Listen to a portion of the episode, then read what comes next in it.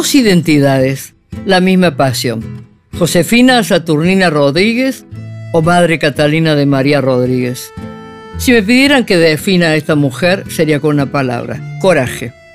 17 años tiene cuando su corazón se llena de un amor único, que la colma de dicha, el deseo de ofrendar su vida a Dios. Sin embargo, el destino parece tener otros planes.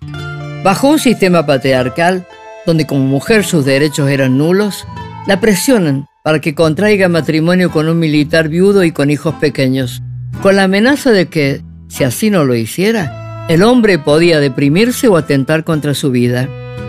Contemplado estos sucesos con los ojos de hoy, parece una injusticia de sumisión, a la cual nos opondríamos con vehemencia y firmeza. Sin embargo, recordando una frase que solía usar mi padre sobre que no debemos juzgar a nadie fuera de su contexto histórico, sujeto el ansia y me contengo. Dice la historia que Catalina se casa cuando tiene 27 años y durante mucho tiempo se dedica a las tareas domésticas y a criar a los dos hijos de su esposo. También sabemos que queda embarazada, pero la niña muere al nacer. Pasan los años y Catalina queda viuda. Y en su corazón el anhelo de servir a Dios revive. Y comienza un camino de muchos obstáculos y lágrimas. En ese entonces, todas las congregaciones en Córdoba eran de clausura, de contemplación, y Catalina ofrece su vida en las Catalinas o las Salesas de Montevideo. En ambas les es negado ese derecho, pues ella ha pasado por el matrimonio y un requisito para profesar es la virginidad.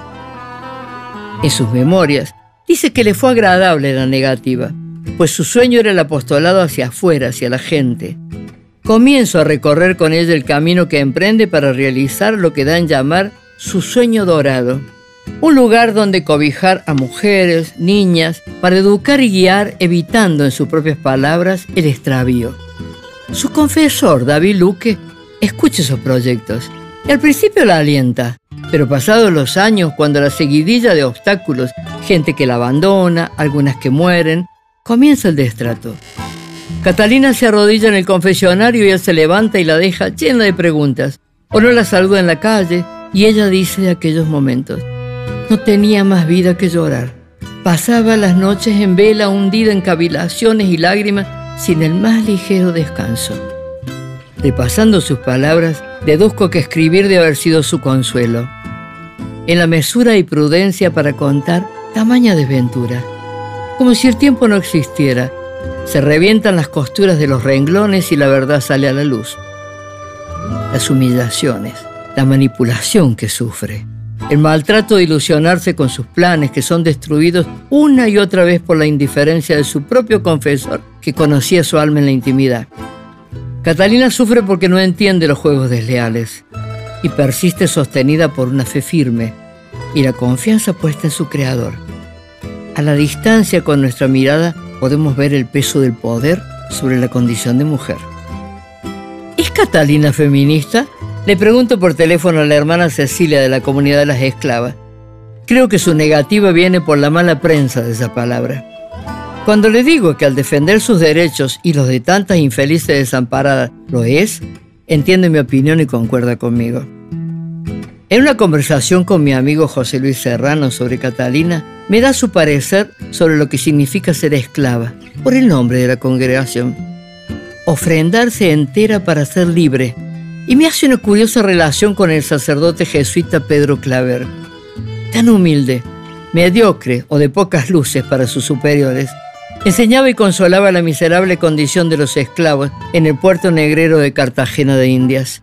Curaba, confortaba. Esclavo de esclavos. Amor y reparación como el lema de Catalina. Carisma. El corazón con la curita. Me asombra la sincronicidad con el club de la cicatriz donde escribiendo se acomodan las emociones. La historia hace que el camino de esta empecinada mujer se cruce con el del cura brochero casualmente también alguna vez enfrentado con Luque, y que trabajen juntos.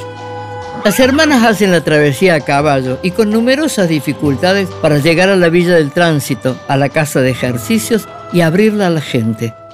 Tienen objetivos comunes con el cura gaucho, aunque también algunos chisporroteos. Brochero no está fuera del sistema patriarcal y suele caer al lugar a horas inoportunas, dos o tres de la mañana, con algún desangelado.